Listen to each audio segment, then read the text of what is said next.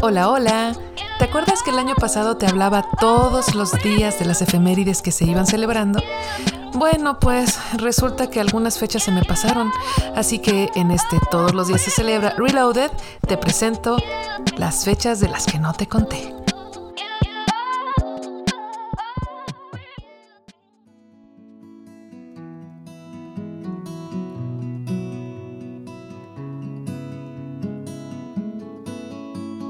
¡Hey! ¿Qué hay?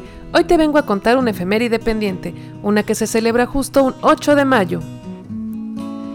Día Nacional de Libre Comercio.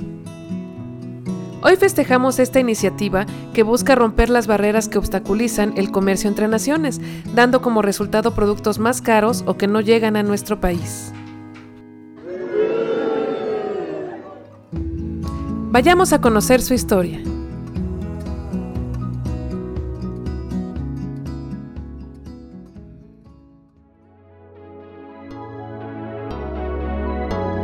Los datos.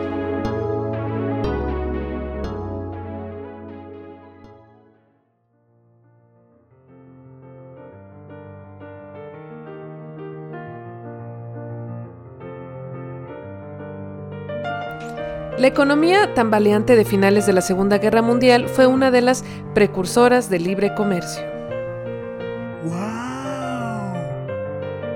México es parte de 12 tratados de libre comercio que incluyen relación con 46 países. Algunos de ellos son Estados Unidos, Canadá, Costa Rica, Colombia, Chile e Israel. El libre comercio aboga por libertad de precios, horarios, contrataciones y fronteras. Busca que no se impongan impuestos o condiciones gubernamentales ni se penalice la competencia. La frontera entre Tijuana, Baja California, en México, y San Diego, California, en los Estados Unidos, es la más transitada del mundo. Cada año es cruzada por unas 60 millones de personas. Nuevo Laredo, en Tamaulipas, es la principal aduana del país. Entre Norteamérica, es decir, Canadá, Estados Unidos y México, se intercambian un promedio de 2 millones de dólares en mercancías cada minuto.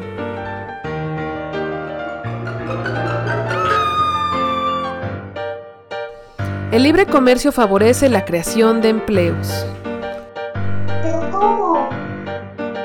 Así es, cuando una empresa puede vender sin trabas en diferentes países, es más fácil que abra sucursales en dichos territorios, por los que necesitará empleados que las atiendan. Cuando dos países comercian libremente, también se comparten sus avances tecnológicos, lo cual les actualiza, mejora sus economías y les hace crecer. Existe la Organización Mundial de Comercio por sus siglas OMC, que se creó en 1995 y trabaja con 164 países que hasta el momento han creado 277 acuerdos vigentes. Los cinco productos que se comercializan más en el mundo son los automóviles, petróleo refinado, chips, repuestos de automóviles y equipos informáticos.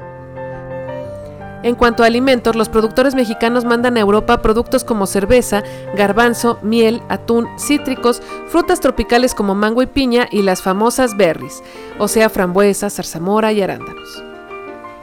El 80% del comercio mundial se maneja por vía marítima. Te muestro en el Instagram del programa las principales zonas de libre cambio en el mundo.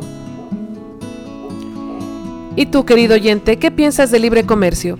Seamos todos unos críticos de la economía mundial en las redes del programa, que son arroba c-celebra en Twitter y arroba c.celebra en Instagram.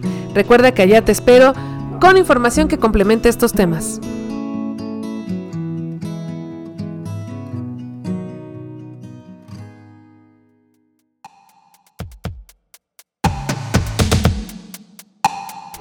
Nos escuchamos pronto para conocer una más de las efemérides pendientes de tu podcast de confianza. Todos los días se celebra, versión recargada, ponte chido.